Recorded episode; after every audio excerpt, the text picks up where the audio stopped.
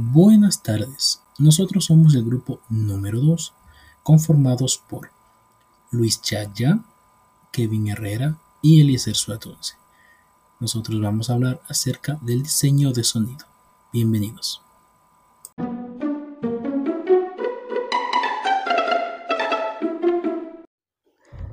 El diseño de sonido. El diseño de sonido es la parte dentro del cine y de televisión y del teatro que busca la forma en la cual el espectador se logre involucrar por completo en la experiencia que tenemos por objetivo proporcionar.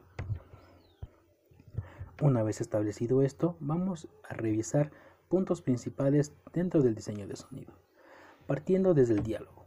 El diálogo es la parte principal ya que funciona como un hilo conductor dentro tanto de los diálogos como de la trama de la película, presentación, televisión.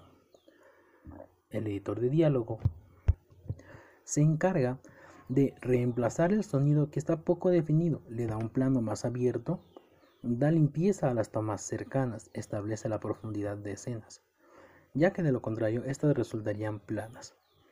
Edita las pistas para que la claridad sea completamente máxima, sea completamente limpia.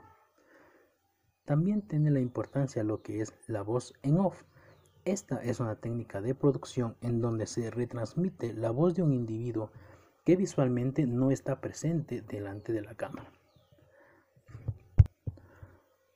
El narrador es la voz que se escucha de fondo, que va acompañando la imagen o la escena.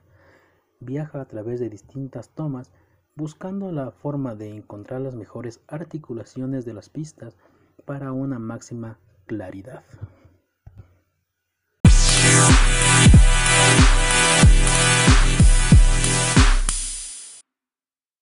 Efectos. Existe de dos formas, tanto analógica como digital. Estas dos formas ayudan a que el montaje tenga un mejor apoyo en la recreación de ambientes sonoros, con el fin de construir y adaptarse en el proyecto.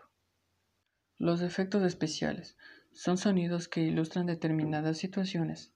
Estos sonidos se pueden recrear en un ambiente natural o un espacio diseñado, generando o modificando artificialmente un proceso de sonido, empleado con finales artísticos o de contenido. Estos sonidos los podemos encontrar en cines, televisión, videojuegos, dibujos animados, entre otros. El Foley es la reconstrucción de detalles sonoros en sincronía con la imagen.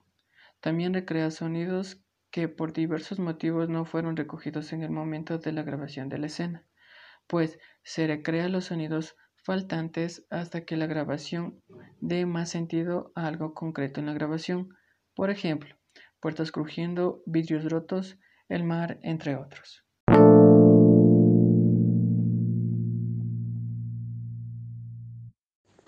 Música diegética o narrativa. Como su propio nombre lo indica, este tipo de música suele ser narrado o se caracteriza por tener letra en sus canciones.